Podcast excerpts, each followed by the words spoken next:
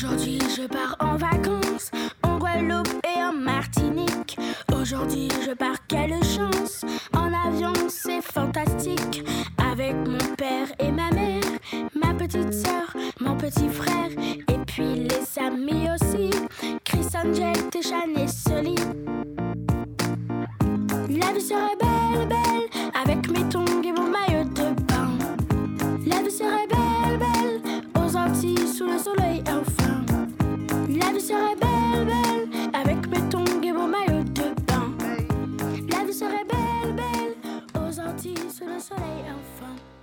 aux Antilles, aux, aux Antilles et au soleil enfin. Je- cette chanson, elle, elle ouvre une émission spéciale du Mac de Lopège. On est très content de vous retrouver sur RCJ 94.8 FM. On a une émission spéciale parce qu'on a un invité euh, héroïque. Charles, bonjour. Charles Caudrier, bonjour. Bonjour. Bienvenue.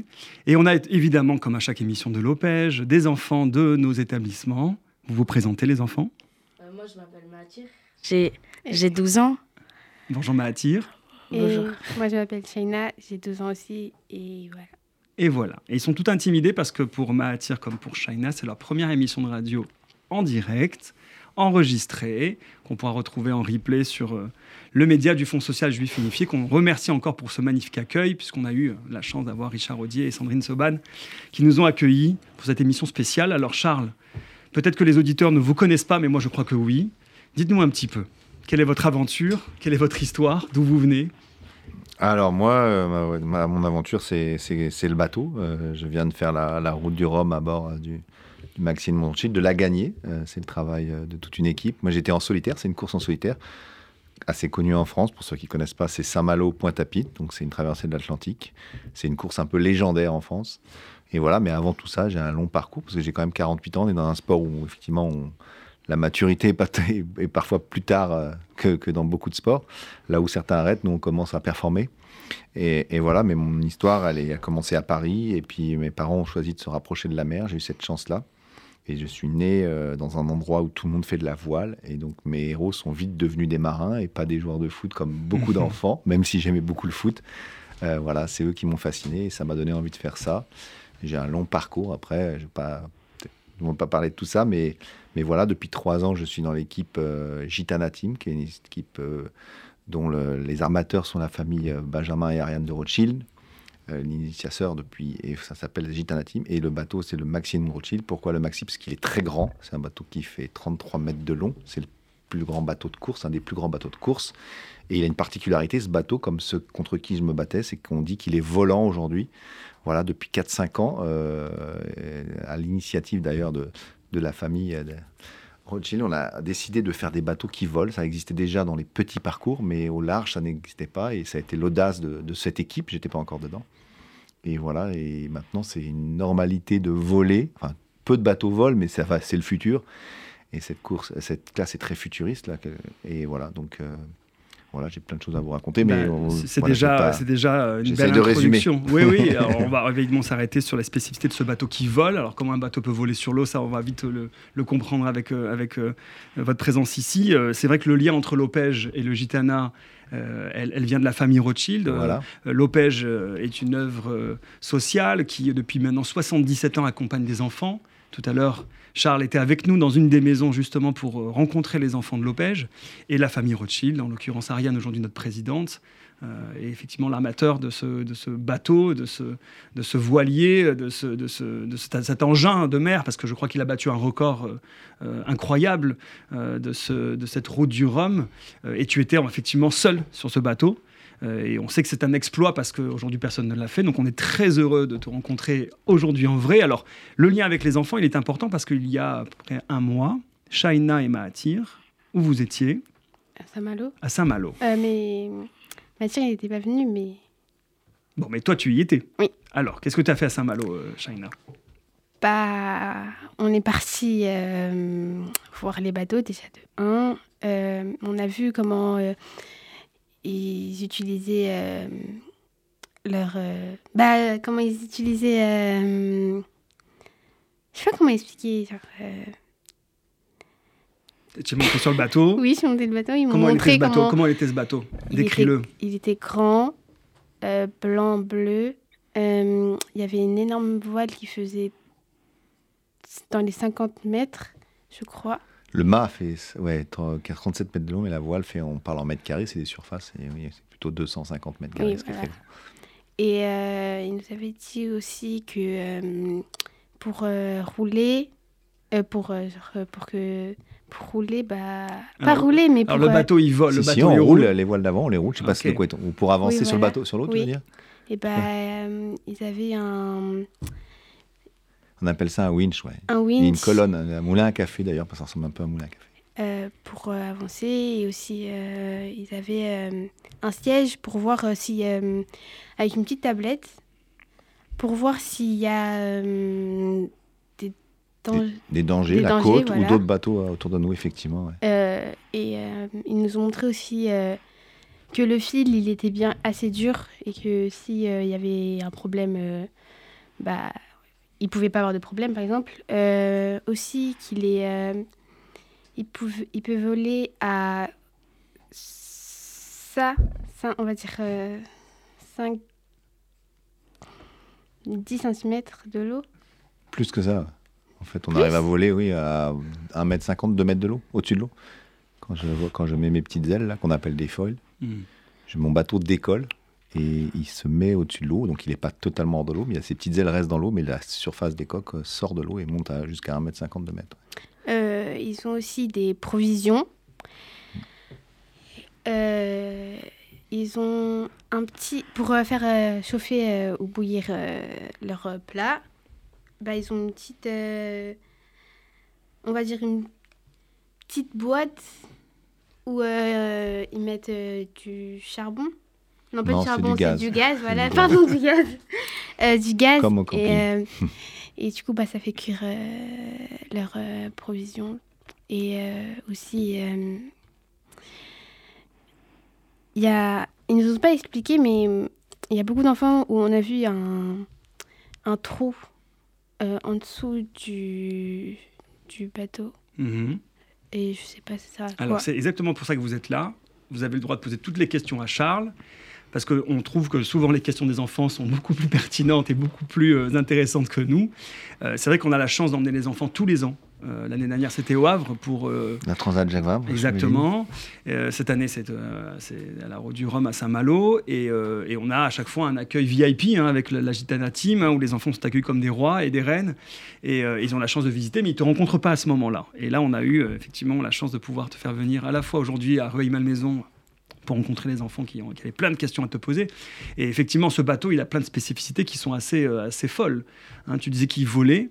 Alors, je ne sais pas ce que ça veut dire, euh, comment un oui, bateau peut en fait, voler. on vole pas vraiment. C'est vrai que c'est un, une- un abus de langage. Pourquoi on dit qu'on vole? Parce que, en fait, par rapport à un bateau classique euh, qui reste, ses coques restent dans l'eau, nous, on a des, on a des appendices. Et on a, mais en fait, c'est des foils, c'est des petites ailes et qui font que quand le bateau avance, bah, comme un avion, il décolle. Alors elles sont toutes petites par rapport à un avion parce que dans l'eau, il n'y a pas besoin d'autant de surface. Et donc avec euh, quelques mètres carrés, on arrive à élever les 17 tonnes de notre bateau au-dessus de l'eau dès qu'on accélère un peu. Donc il nous faut de la vitesse, sinon on décolle pas. Mais c'est comme un avion. Donc euh, voilà. Mais sauf qu'un avion, ça vole à 300 km/h et nous, euh, à partir de 30-40 km/h, on arrive à voler. Enfin 40 km/h, on arrive à voler et à monter au-dessus de l'eau. Et du coup, on accélère beaucoup parce que le frottement de l'eau sur les coques ne ralentit plus. Et c'est plus que les petits appendices qui, tr- qui traînent beaucoup moins. On passe de 50 mètres carrés qui touchent l'eau à seulement 3-4 mètres carrés. Donc le bateau accélère énormément. C'est une révolution. Et on dit qu'on vole, mais on est quand même toujours en contact avec la mer, mais au-dessus de la mer. On trouve de toute façon sur les images que l'on trouve sur le site du Gitana, euh, ces, splendides euh, images où effectivement le- on voit le trimaran hein, parce qu'il y a trois coques. Euh, On voit effectivement Oui. littéralement le bateau euh, se lever de la mer en fin de compte. Et tout à l'heure on a revu les images avec les enfants, c'est assez impressionnant et, et ces vitesses de record en fait c'est euh, jamais ça n'a jamais été égalé à ce, à ce point-là en termes de Bah, effectivement, euh, c'est une révolution. Ça nous permet d'aller euh, des fois 20-30% plus vite qu'un bateau dit archimédien à taille égale. Donc le même bateau, mais sans les foils, il irait beaucoup moins vite. Et du coup, bah, évidemment, le record tombe. Bah, Ça, le record, c'est deux conditions. C'est la capacité du bateau, évidemment. Euh, là, on en a beaucoup progressé. Et puis, c'est d'avoir une météo aussi, parce qu'un bateau avance avec le vent. Donc, s'il n'y a pas de vent, on n'avance pas. S'il y a beaucoup de vent, on avance plus vite. Et puis, ça dépend aussi de la direction du vent, parce qu'un bateau n'avance pas euh, face au vent. Donc si on est face au vent, on est obligé de faire des zigzags pour avancer dans l'axe du vent. Euh, alors que si le vent vient de 90 degrés, on est capable d'aller tout droit dans, la direction où on veut aller. Donc ça fait beaucoup d'éléments euh, qui font que parfois on, tombe les records ou pas. Si la météo ne veut pas nous aider, ben on n'avancera pas. Et par contre, si on a une très bonne météo, on est capable aujourd'hui d'aller traverser l'Atlantique. Là, j'ai fait 6 jours et demi. On est capable de faire moins de 6 jours avec le Maxi de Rothschild sans souci, avec une météo idéale. Ça a été le cas là pour cette, euh, cette traversée Elle n'était pas parfaite, loin de là. C'est pour ça qu'on a mis 6 jours et demi. Mais au départ, on pensait mettre 5 jours et demi. Puis on a raté une transition météo. On a raté un, passage. On est tombé dans un trou de vent. Euh, et voilà, on a perdu 24 heures. Mais c'est déjà, on a quand même battu le record. C'est ça qui est dingue. Qui était de combien avant Qui était un jour de plus. Donc c'était pas énorme. Mais ils avaient une meilleure météo que nous. Mathia, tu avais une question? Ah oui. Euh, si vous étiez seul dans le bateau pendant 6 jours, Comment vous pouvez euh, ne pas dormir le soir? Eh ben en fait, euh, c'est la difficulté de la course en solitaire, c'est de gérer son sommeil. Donc comment on fait? On fait pas comme à la maison, on dort pas genre tu fais ta journée, tu rentres de ta journée, tu vas te reposer 8 heures. Nous, on dort euh, dès qu'on peut par petites phases de 15-20 minutes, qu'on fait des siestes toute la journée à n'importe quel moment, dès que le bateau nous laisse un peu tranquille et la météo, bah, je vais m'allonger et j'essaye de dormir. Et donc en fait finalement, bah, tu t'en sors bien parce que sur toute la journée, voilà, donc je dors la journée, la nuit. Euh, quand toi, tu travailles toute la journée, ben moi, j'essaie d'aller dormir dès que je peux. Euh, et aussi, euh, est-ce que, par exemple, quand vous volez à la surface et qu'après vous redescendez, vous n'avez pas peur que un petit truc se casse ou Non, on a, on, a, on a toujours peur de... Parce qu'on va vite et on a toujours peur de, de taper quelque chose. Donc ça peut être des objets flottants, comme des billes de bois ou comme des containers qui sont tombés d'un cargo comme des. Alors parfois c'est aussi des poissons, ça on n'aime pas trop parce qu'on n'aime pas faire mal aux animaux, mais ça arrive malheureusement et, et, voilà donc ça ça nous ça nous fait euh, casser du matériel parfois. C'est un des points, c'est une des choses qu'on maîtrise pas. Voilà, mais c'est comme en, voiture, euh, des fois tu, bah, tu rencontres des, des, choses sur des courses comme le Paris-Dakar. Euh, la difficulté c'est aussi d'arriver au bout. Et nous c'est pareil, notre bateau on peut le casser, ça fait partie du jeu. Ça c'est un des risques oui, c'est alors c'est, on peut le casser parce que on l'a mal calculé euh, et que le bateau va très vite et qu'on fonce dans des conditions. Voilà, on est un peu des Formule 1 qui veulent faire le Paris-Dakar, c'est pas facile. Mm. Donc euh, évidemment, on casse, euh, ça arrive souvent, surtout quand on innove, voilà. les ordinateurs nous donnent pas toutes les réponses. On calcule beaucoup nos pièces avec des ordinateurs, mais on n'a pas toutes les réponses. Et puis parfois, malheureusement, on rencontre des objets et là, on n'y peut rien. Alors, euh, ça peut être, euh, bah, j'en ai parlé, mm. et ça peut être aussi quand on fait le tour du monde. Là, c'est le plus gros danger, c'est qu'on essaie. Ah, ça a coupé Non, non, tu es toujours à l'antenne. Moi, j'ai plus le son, mais. Ok. Ah, voilà. Et, euh, et oui, c'est les icebergs, parce qu'en fait, quand on veut faire le tour du monde, on descend au ras du pôle sud, et on essaie de s'en approcher au maximum, parce que c'est plus facile la planète, pour faire le tour de la planète, c'est plus facile de le faire près d'un pôle. si vous êtes au pôle, même vous faites un 360 sur vous et vous avez fait le tour du monde. Donc euh, voilà, et on essaie de s'approcher des glaçons, et ça c'est dangereux parce que ben, un iceberg, on le voit pas forcément. On connaît tous l'histoire du Titanic, voilà. Donc euh, c'est ça qu'on en a peur. C'est ça l'objectif prochain que vous fixez en ce moment avec la team euh, de Gitana? Voilà, là le bateau est rentré, on le révise, on le prépare et on espère à partir du 20 décembre être. Donc c'est un record, c'est pas une course. On choisit pas la date, n'est pas fixe. On part quand la météo nous plaît pour partir. Et donc, on va attendre entre le 20 décembre et le 15 février. Dès qu'on a une opportunité, on va essayer de partir. Après, on arrête de partir parce que c'est euh, la fin de l'hiver en France, mais le début de l'hiver dans le Grand Sud et des grosses tempêtes, euh, parce que c'est quand même une zone de tempête, le, Grand Sud. Et donc, on ne veut pas y aller. Comment tu... Euh, vas-y, vas-y. mais aussi, est-ce que quand la nuit, vous, vous voulez il n'y a pas un truc pour euh, laisser euh, le bateau euh, conduire un peu tout seul? Si, si, tu as raison. On a ce qu'on appelle un pilote automatique. D'ailleurs, même la journée, moi, je barre pas mon bateau. Par rapport quand je suis en équipage, oui, je le barre. Mais quand je suis tout seul, je ne peux pas barrer et en même temps agir sur mes voiles et mes, mes réglages. Du coup, j'appuie sur le pilote, je règle mon pilote et lui, il va suivre soit un cap, je lui dis je vais aller au nord, je vais aller au sud, à l'ouest, à l'est, ou alors je le règle en fonction d'un angle de vent, parce qu'en bateau, on navigue beaucoup avec les angles de vent. Donc je dis, je veux naviguer à tel angle du vent, et le pilote, il va maintenir cet angle, et donc ça me permet d'aller dormir euh, et de, bah, de me reposer. Et lui continue à avancer. Je m'arrête pas, je m'arrête pas la nuit. Hein. Et est-ce que vous avez un lit pour dormir? Alors, on en bateau, on ne parle pas de lit, on parle de banette souvent, parce qu'un un lit, on ne peut pas dormir.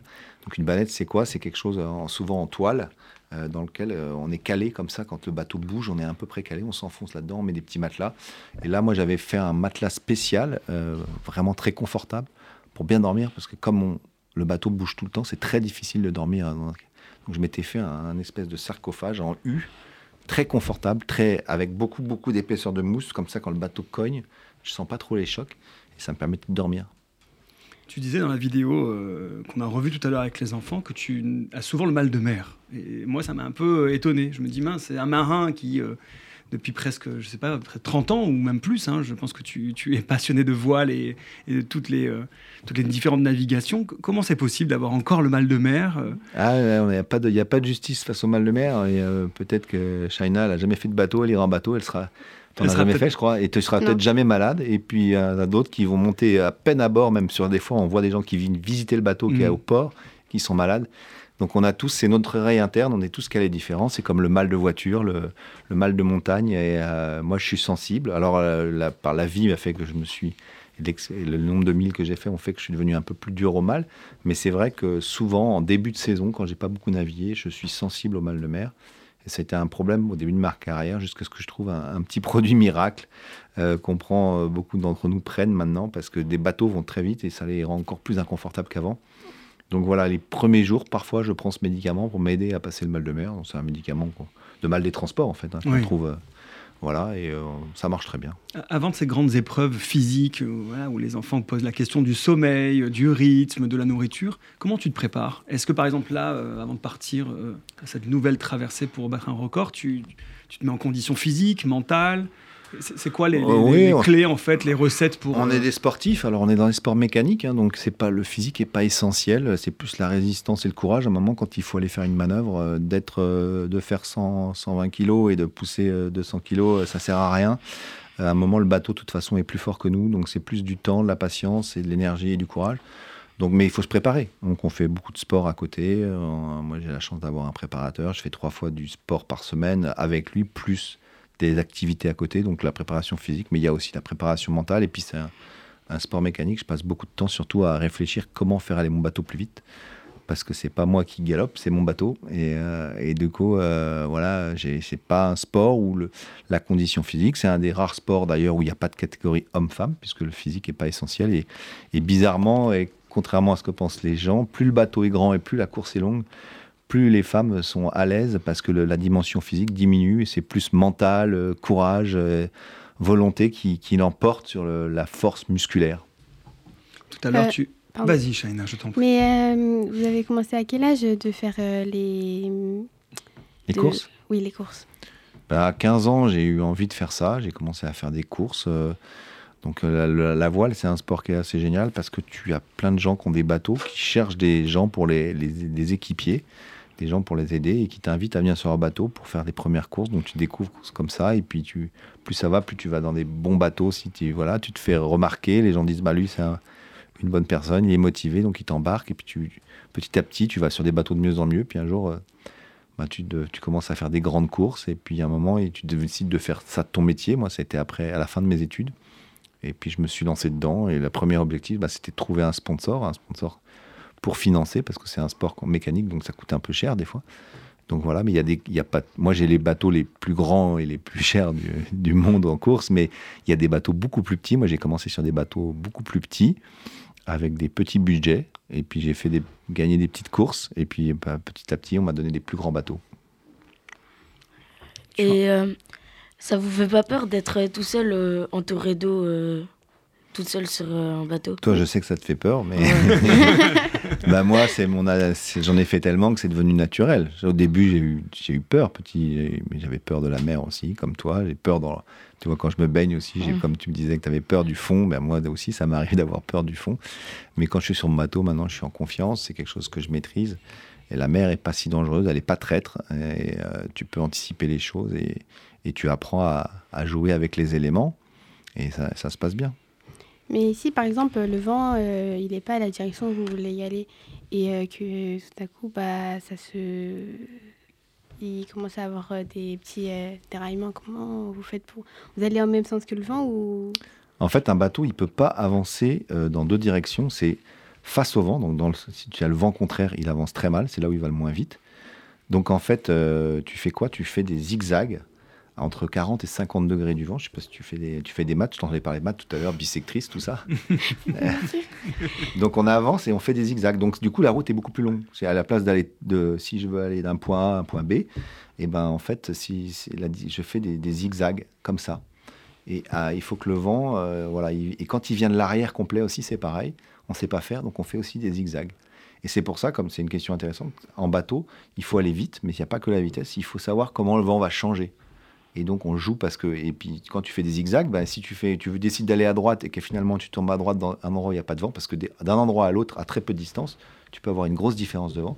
Tu vas à droite et puis il n'y a plus de vent, et puis il y a un autre qui va à gauche et là il y a du vent, bah, il va, toi tu vas t'arrêter et tu vas perdre des heures et lui il va peut-être te mettre euh, énormément de distance. Donc on essaye et on a des gens qui font de la météo pour nous et on fait de la météo à bord aussi, ça fait partie de la. pour définir la route la plus rapide. Et ça c'est fait, c'est quasiment même, c'est presque le plus important et ça se joue parfois que là-dessus, sur le choix de la route. On appelle ça du routage météo et, et voilà. Donc on joue avec les changements de vent. Le vent n'est pas le même partout.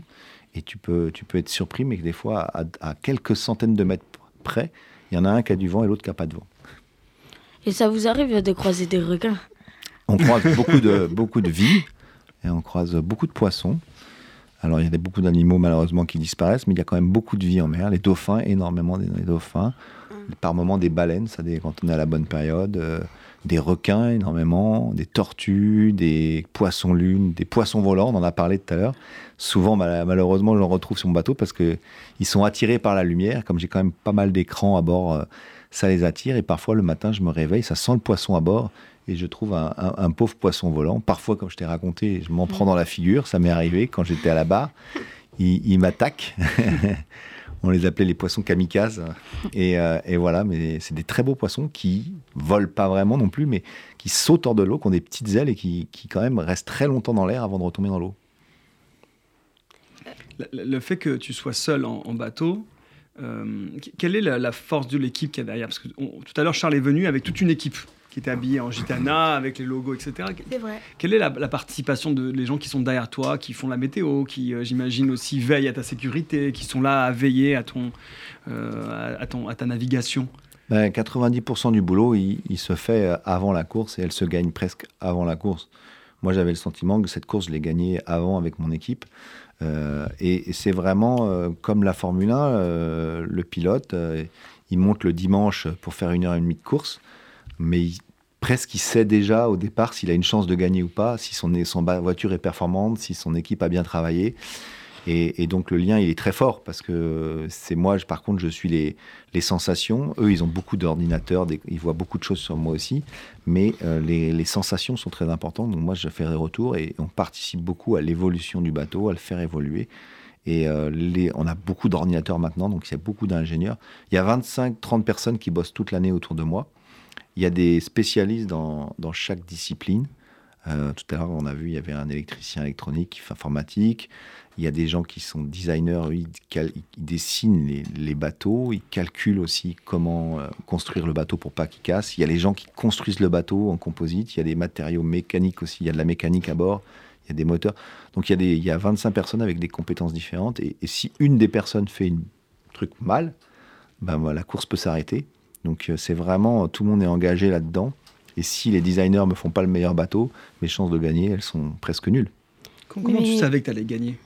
C'est- étonnant de dire, je, je pressentais déjà qu'on était sur quelque chose qui allait, euh, qui allait arriver à son résultat. Bah, tu je pense un alors peu comme, temps, pardon, tout à l'heure, euh, tu disais, on n'a aucune connaissance vraiment de la météo. On a Hmm. une vision à quelques jours, mais on ne sait pas quels sont les, les, tout ce qui est imprévu sur une mer. C'est vrai. Ouais, alors. Merci. Non, non, on sait. Bah, disons que ça fait trois ans qu'on gagne tout avec Ah ce bateau, C'est ça. que les, la concurrence euh, essaye de nous rattraper parce qu'ils ont pris un coup d'avance. Moi, j'étais pas là. hein. Et donc, la concurrence essaye de nous rattraper. C'est très, très proche maintenant, mais j'ai cette connaissance du bateau. La fiabilisation aussi, parce qu'on a vu que c'était sur un sport mécanique, ça peut casser, on, on- on- bah, comme, en, comme en Formule 1 d'ailleurs. Il y a des, des jours où le- la, la course s'arrête pour casse mécanique. Et j'avais le sentiment qu'on avait tout bien fait, que euh, j'avais eu beaucoup de temps pour me préparer, j'avais confiance absolue dans mon bateau et ce qu'avait fait l'équipe. Donc je partais avec un gros avantage. Les autres me voyaient aussi comme un favori, donc j'avais un avantage psychologique peut-être. Et voilà, donc j'ai fait ce que je savais faire depuis trois, ce que je fais depuis trois ans sur ce bateau, sans trop me préoccuper des autres. Et puis ça a marché. Mais euh, effectivement, je pense que j'avais la meilleure voiture sur la ligne de départ. Et, et on l'a prouvé dès le départ d'ailleurs, puisqu'on est parti en tête et on est resté en tête toute la course. La meilleure voiture, la meilleure équipe et surtout, et surtout le meilleur skipper. Et un bon pilote, ouais. Voilà. Voilà. Et euh, aussi, euh, du coup, je voulais dire que euh, quand vous avez aimé, vous aimez vraiment énormément ce travail ou euh, genre c'est Tu penses qu'il est obligé de faire ça? Non, mais euh, c'est juste une question. Est-ce Bah, que vous euh, aimez ce travail? Oui, énormément. C'est un- c'est une passion. Parce que déjà, ça prend tellement de temps que si tu n'es pas passionné, tu n'y arrives pas. Euh, j'ai fait beaucoup de sacrifices. J'ai pris des risques aussi dans ma carrière parce qu'il y a des métiers plus faciles. Moi, j'avais un, j'avais un diplôme. J'aurais pu travailler sur les cargos, commandant de cargos. Tu vois, je pouvais faire ça, commandant de paquebot. Donc, j'avais, voilà, je savais que j'allais avoir mon travail, que tout allait bien se passer. J'ai décidé de me lancer là-dessus. Et au début, j'avais rien. Et puis surtout, ça s'arrête très vite, si tu veux, parce que si t'as pas de sponsor, t'as- tu peux pas faire ton sport. T'as pas d'argent pour euh, financer tes bateaux. Et, ça m'est arrivé de gagner une très grande course, un Tour du Monde, qui est pas connu en France, mais qui est, la course la plus connue à l'étranger. Et, à la fin de ce Tour du Monde, j'avais rien. C'est-à-dire que si, mon, si Agitala m'avait pas appelé, je ne sais pas ce que j'aurais fait. J'aurais sûrement trouvé des, trucs, mais j'aurais peut-être galéré énormément. Donc on prend des risques, mais, euh, c'est parce que je, je suis passionné. Donc voilà, il n'y a pas un jour où je me lève en me disant faut que j'aille aller au travail. Tu vois, j'adore être en vacances parce que je passe du temps avec ma famille. Mais quand je me lève le matin, euh, j'ai la chance de me dire bah, c'est super, je vais encore faire un truc génial aujourd'hui. Et, euh, ça, c'est un luxe que peu de gens ont dans leur vie. Donc euh, voilà, je, suis un privilégié. Je considère pas ça comme un travail. Des fois, j'ai- je suis presque gêné. Mais c'est quand même du boulot. Il y a des moments où c'est difficile. En mer, des fois, j'en ai marre. Quand les courses sont longues, j'ai envie de rentrer chez moi, j'ai envie d'être au chaud, j'ai envie de prendre une douche, j'ai envie de manger un steak chaud, j'ai envie de manger des frites. Et, euh, Pour le steak et frites, il voilà. faut venir quel jour à l'Opège Mercredi. Mercredi, Voilà. ça j'ai bien noté. Voilà. Euh, aussi, je voulais dire que euh, quand vous avez fait cette carrière, je- vous savez ce qui allait vous attendre dans les risques qui, que vous pouvez vous noyer, euh, que euh, le- bah, voilà, la, la voile et le, et, euh, le vent. Et voilà. Bah, les risques, il y en a toujours, mais dans, plein de métiers, il y a des risques. Je dis comme je dis souvent, je pense qu'un quelqu'un qui travaille, un coursier qui travaille à Paris sur sa moto, il prend peut-être plus de risques que moi. Euh, voilà, on essaye justement de gérer les risques. Euh, quand je me suis engagé là-dessus, c'est juste que je savais pas forcément si j'allais réussir, comment, ça allait se passer. Et puis jusqu'à il y a trois ans où je rentrais dans le Gitana Team, j'ai jamais eu de projet qui durait plus d'un an, voire deux ans. Donc je savais jamais, au bout d'un an, peut-être, ça allait peut-être s'arrêter. Et, euh, et voilà, donc ça, c'était pas toujours facile. Mais euh, aujourd'hui, je suis dans une équipe, euh, voilà, pour. euh, c'est- Avec- possible qu'il y a des tempêtes? Il y a toujours des Bah tempêtes. oui. Et on essaye de les éviter simplement parce qu'on va moins vite dans les tempêtes. parce qu'en fait, quand il y a trop de vent, il y a plus de mer. Et la mer, on- on- ça nous ralentit. C'est un peu comme si tu veux, en voiture, rouler euh, sur une piste plate et rouler sur un, un champ de bosse. Et ben, tu vas aller plus vite euh, sur la piste plate. Et ben, nous, c'est pareil. Donc, on cherche à trouver. Alors maintenant, la météo nous permet, et puis nos bateaux vont très vite, donc on arrive à aller plus vite des fois que les systèmes météo, parce que les systèmes météo bougent. Donc plus le bateau est rapide, plus tu peux contourner, éviter et rester moins longtemps dans la météo. Mais les tempêtes, ça fait partie du métier. Mais on apprend à gérer ça. Et le plus gros danger, c'est pas le vent, c'est la mer, en fait. Et des Euh. fois, il n'y a pas beaucoup de vent, et il y a quand même beaucoup de mer, et ça peut être dangereux. Mais aussi, euh, euh, quand... euh, ah oui, du coup, vous, vous- Quand il y a, il y a les tempêtes, bah, euh, vous avez des, des... Je sais que vous évitez euh, la tempête, mais vous savez pas euh, des... Je me rappelle plus comment ça s'appelle. Des... Pour éviter la tempête? Oui, mais c'est pas des... Tu penses à On en avait parlé au collège, mais je me rappelle plus comment Bon. ça s'appelle. En fait, c'est comment le bateau évite de se retrouver piégé par le vent et par des choses qui sont dangereuses. On sent bien que toutes les questions tournent autour du danger, du risque, de la mer, du vent, de tout ce qui est Parce imprévisible. qu'on a vu euh, euh, en histoire géo, on a, on a vu qu'il y avait énormément de personnes qui mou- mouraient en bateau. Du coup, bah. Et c'était parce que soit ils se noyaient parce qu'il y avait personne avec eux. En fait, si euh, il y a un problème, Oui, que- quels sont les outils de sécurité Alors, on a- on a- pour le protéger? Ouais, on a plein de choses. euh, Alors, le plus gros danger, c'est de tomber en bateau. Il faut jamais tomber d'un bateau parce qu'il y a très peu de chances qu'on te retrouve.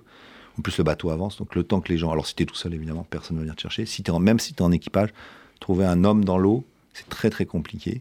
Donc, ça, faut éviter. Donc, ça veut dire quoi? On n'est pas des inconscients. On a des harnais.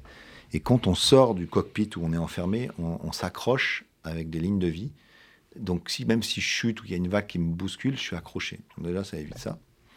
Euh, après, si mon bateau il coule, c'est un, un des dangers.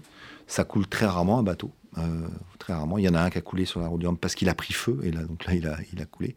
Mais un bateau même euh, cassé, il flotte parce que les matériaux flottent. C'est comme un, un bout de bois, tu le casses, il flotte toujours.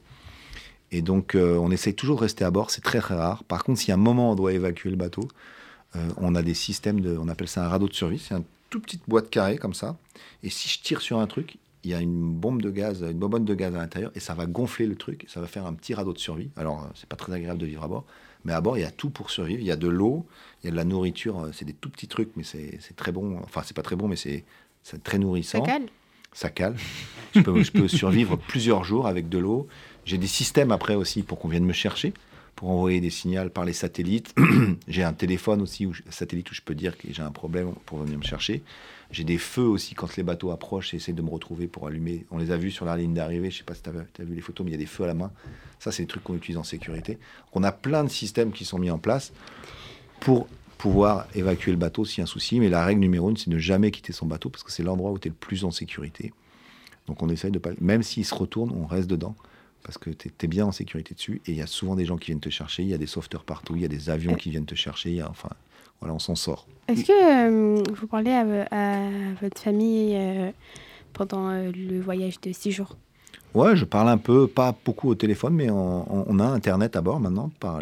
Alors avant, ça n'existait pas, mais maintenant, j'ai Internet à bord, donc je peux utiliser mon téléphone, je peux utiliser WhatsApp, je peux utiliser tous les messageries par Internet. Et on retrouve de Et toute voilà. façon sur le site plein de vidéos où Charles se filme Oui, et euh, raconte vu, euh, jour 1, jour 2, tu vois, donc il peut envoyer ces images-là quasiment en direct.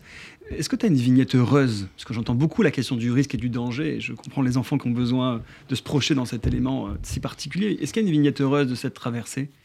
Que tu Ah, pourrais partager Oh, il y en a plein des vignettes heureuses. Bah, Qu'on ne connaît pas, euh, bien sûr, hein, qu'on n'a pas lu dans les journaux. Qu'est-ce que tu appelles une vignette heureuse un Quelque chose qui t'a marqué, un moment fort pour toi. Quelque chose qui. Il y a qui- des moments de, de grâce où euh, tu te retrouves euh, en tête, que tu t'approches de la ligne d'arrivée, qu'il fait beau, que le bateau va vole et que tu, tu sors pour aller prendre un peu l'air sur le filet. euh, tu prends les bons moments, c'est les douches parce que souvent on n'en prend pas beaucoup, donc souvent je, je sors sur le filet et là il y a toujours des embruns, donc je me rince. Et ça, c'est des moments euh, assez fantastiques parce que l'eau, ça fait du bien, ça te régénère, c'est un moment, et puis tu savoures un peu le, le bonheur, parce que c'est vrai que des fois, on est un peu enfermé dans notre boîte, concentré que sur la performance. C'est des moments où on lâche, des moments où on écoute de la musique, des moments où on, on pense euh, à tout ce qu'on a fait pour être là, et on a des moments de grâce. et ça, euh, c'est très personnel, mais on a des, on a des grands moments, et puis euh, voilà, moi, je me fais beaucoup plaisir sur ce bateau, donc... euh, il y a des moments, il y en a beaucoup. Une seule vignette, ça serait dur. Là, Oui, bien sûr. J'en voulais Vous en prenez, attraper une. vous prenez votre douche avec de l'eau chaude? Non, je prends, quand je prends ma douche, c'est que souvent il fait chaud, donc l'eau, la mer est chaude. Et en fait, j'ai pas beaucoup d'eau douce, moi, parce que l'eau, c'est lourd.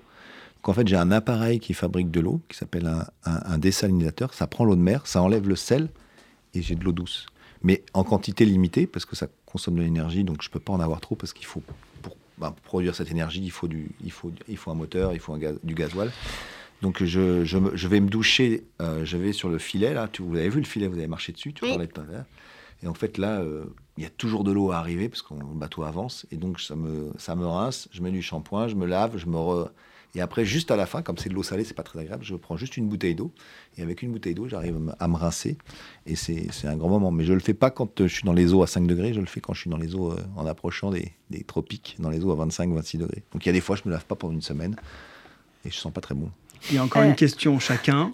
Parce qu'il y en a plein en fait, ça s'arrêtera Ouais. jamais avec Shaina et, et Vas-y, pose ta question. Euh, mais du coup, euh, quand vous quand vous dites que euh, euh, que Monsieur Zetoun dit euh, le danger, le danger, mais par exemple, euh, moi euh, un jour j'ai fait de la voile et du coup mon mon mon guitare genre Mhm. il s'est bloqué. Et du coup bah j'avançais j'avançais où le vent il avançait et du coup bah maintenant j'ai peur de l'eau.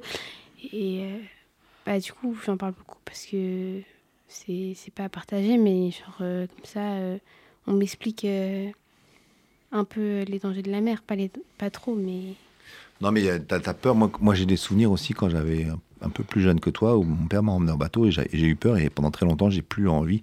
Parce que tu connais pas, tu vois le bateau qui penche, tu vois le bateau.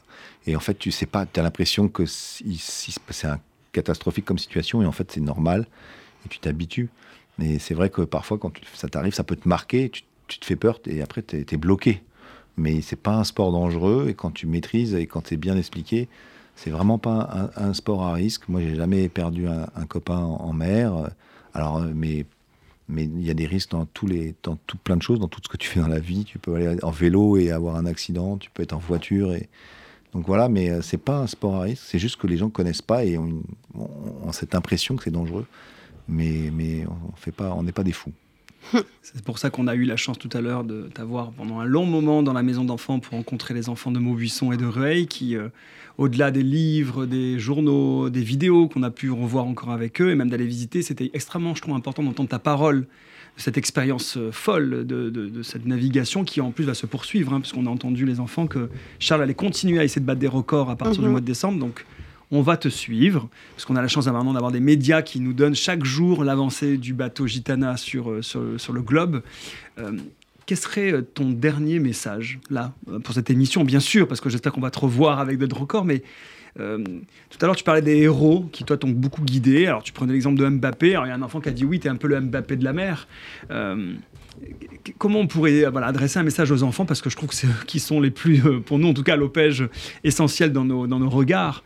Euh, qu'est-ce que, voilà, quelles sont les valeurs que tu pourrais essayer de traduire en quelques mots, euh, Ah, c'est difficile hein, Je sais. De, donner ça, mais je crois que moi, en tout cas, c'est toujours la passion qui m'a guidé, les rêves. Et euh, j'ai beau avoir 48 ans, j'avais l'impression d'être un enfant qui réalisait son rêve euh, sur ce départ de course.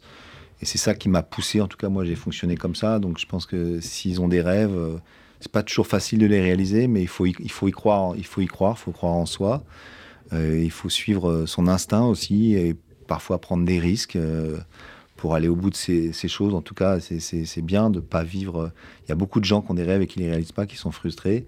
Et c'est pas toujours simple, mais je leur souhaite, voilà, si je peux les avoir inspirés un petit peu, donner envie, peut-être une vocation, peut-être dans quelques années, il y en a une qui dira, bah moi j'ai rencontré un jour, et ça, ça, ça sera déjà un succès. Moi j'ai commencé comme ça. Donc voilà, mais, mais c'est pas que mon métier, c'est aussi c'est ça qu'on voulait transmettre, c'est pour ça qu'on est venu en équipe. C'est pas que le marin, il y a, y a plein de métiers passionnants et ces jeunes-là, ils vont à l'école parfois et c'est difficile. Moi, j'ai des enfants de leur âge, ça sert à quoi l'école parfois?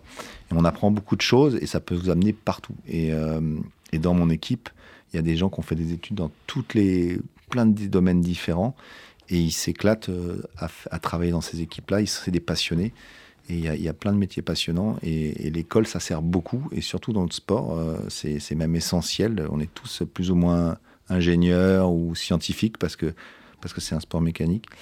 Donc voilà, moi j'aurais bien aimé quand j'étais à l'école et que j'avais j'avais qu'une envie de faire du bateau que quelqu'un me dise un jour à quoi ça peut me servir l'école. Je comprenais pas vraiment toujours. hein. J'avais un peu quand même, mais euh, je me suis un peu trompé de voie. Je suis parti dans la marine marchande. On pourrait dire tiens c'est c'est plutôt pas mal puisque j'étais euh, officier de marine marchande de formation, mais mais j'aurais en fait si on m'avait dit ben si tu fais cette école d'ingénieur ou si tu fais cette école d'architecture, eh ben ça ça va t'aider dans le bateau. L'architecture, Et- c'est toi, Shaina? Oui. Ok, et bah, attire ton rêve? Euh, c'est con- concepteur automobile. Bon, Et ouais, toi, c'est la voiture, tu vois. Voilà, Ouais. C'est bien. Ouais. Bon. Juste, euh, ça vous fait quelle sensation de, de naviguer, genre quand vous faites de la voile?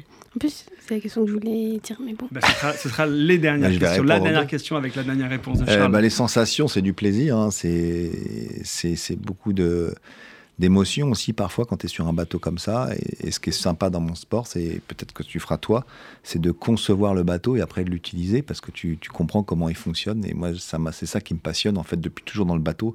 C'est cette dimension technique et, de, et après de réaliser, d'avoir les sensations. Les sensations, elles sont énormes quand tu pars un bateau, conduis un bateau de cette taille-là.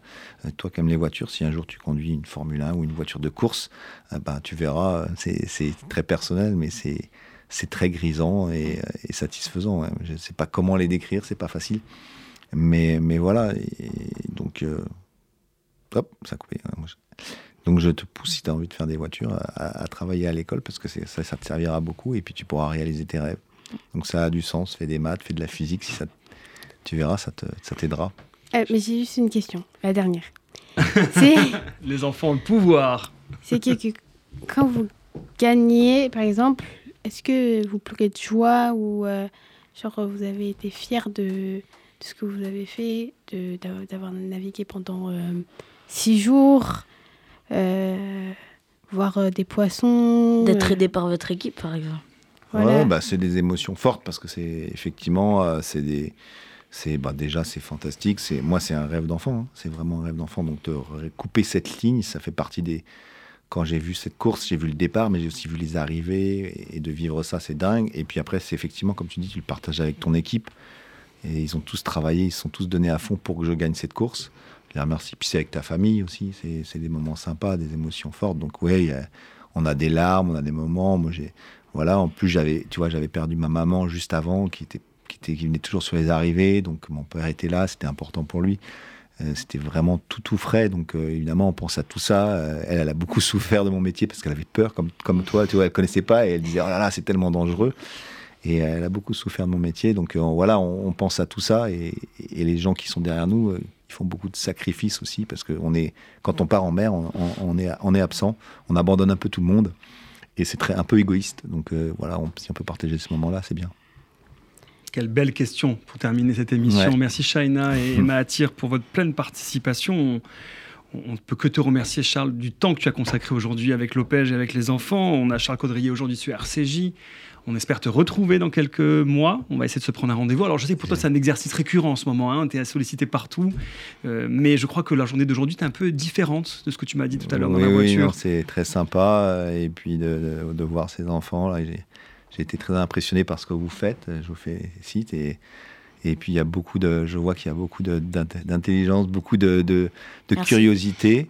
Et, euh, et, continuer comme ça, vous avez, vous avez de la chance euh, d'être en tout cas dans, cet endroit qui essaye de vous aider. Et ben, je vous souhaite de, réussir vos rêves. Merci. Merci, merci. J'allais dire réaliser vos rêves. Hein, voilà les mots de Charles Caudrier aujourd'hui sur cette belle émission et beaucoup d'émotions qu'on a voilà, ressenties aujourd'hui avec ta présence et tout ce que tu as pu traduire. Alors je veux quand même dire que tout à l'heure, le match du foot, il faut que tu t'entraînes, Charles. Parce que vous avez perdu. il y a, eu une team Gitana contre une team Opège. Je ne dirai pas le score pour vous, hein, pour vous donner toute la chance que vous méritez pour cette prochaine il épreuve. Il est proche d'un match qu'il n'y a, a, a, eu pas longtemps sur le. On n'est pas loin du Brésil, euh, mais il y a eu un score effectivement assez détonnant des jeunes de l'Opège. Mais c'était un très beau moment de partage aussi, euh, toujours authentique. On s'est bien amusé et en tout cas, bah, j'ai bien aimé voir Charles parce que c'est euh, la première fois que bah, je vois un gagnant dans, dans, une course. Oui, mais dis-toi une chose aussi, on a des grandes personnes qui viennent nous voir à l'Opège, mais vous êtes aussi des grandes personnes, les enfants. Hein. Je dis souvent que vous êtes des enfants extraordinaires. Donc euh, c'est pour moi une rencontre double. Et je sais que Charles aussi a été marqué par la rencontre aujourd'hui avec les enfants de Rueil. Merci beaucoup Charles. Merci. Bon courage. Merci On va se suivre. Merci RCJ. À, très bientôt. À très bientôt. Au revoir. Au revoir.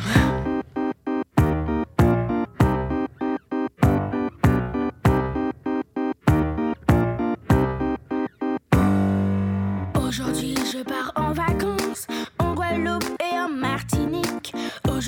je pars, quelle chance. En avion c'est fantastique. Avec mon père et ma mère, ma petite soeur, mon petit frère. Et puis les amis aussi. Chris Angel, Téchan et Sully. La vie serait belle, belle. Avec mes tongs et mon maillot de bain. La vie serait belle, belle. Aux Antilles sous le soleil la vie serait belle, belle, avec mes tongs et mon maillot de bain. La vie serait belle, belle, aux Antilles sous le soleil enfin. Ça y est, j'y suis, je m'éveille, je nage au